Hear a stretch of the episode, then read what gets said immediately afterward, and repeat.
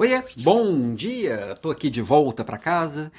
Viajar é gostoso, mas voltar para casa é sempre bom, né? E amanhã começa o desafio Líder de Elite e tô preparando, vai ser bem legal. Tem muita coisa legal para essa uma semana. E a gente vai falar muito de alta performance, né? E alta performance tem uma parte técnica, mas tem uma parte grande também que tem a ver com pessoas. Como que eu relaciono com as pessoas. O líder, ele tem um papel básico que é de mobilizar pessoas. E quando a gente pensa em pessoas, a gente tem que pensar bastante em como o ser humano funciona. Vou dar um exemplo aqui, na minha provocação de hoje, é só para você pensar o quanto você faz aí, porque eu tenho certeza que você faz, porque eu faço, e é provável que a maioria das pessoas fazem. Se sentarmos, eu e você, para bater um papo. É, certamente tem pontos que concordamos e pontos que discordamos. Natural. É, muita gente, nessa hora de conversar e de estabelecer as conexões, coloca muito peso nessa segunda parte, que é a parte da discordância. Isso tem afastado famílias, isso tem afastado amigos de longa data, porque eu sento para conversar com meu pai, eu tenho uma visão política, ou tenho um clube de futebol diferente do dele, ou uma religião diferente da dele, minha crença religiosa, sei lá, algum ponto assim mais nevrálgico que para mim é muito relevante para ele também, só que nós não concordamos, a gente tem uma tendência de tentar ficar provando o nosso ponto para o outro.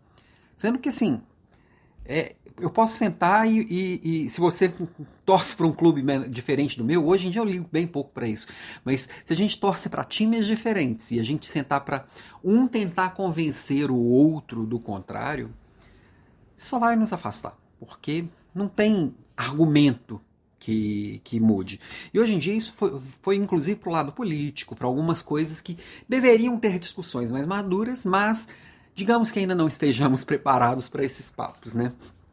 E aí é muito comum nessas conversas de estabelecer conexões a gente dar mais foco no negativo, na, mais foco nas discordâncias, sendo que provavelmente se nós formos conversar a gente concorda em 90%.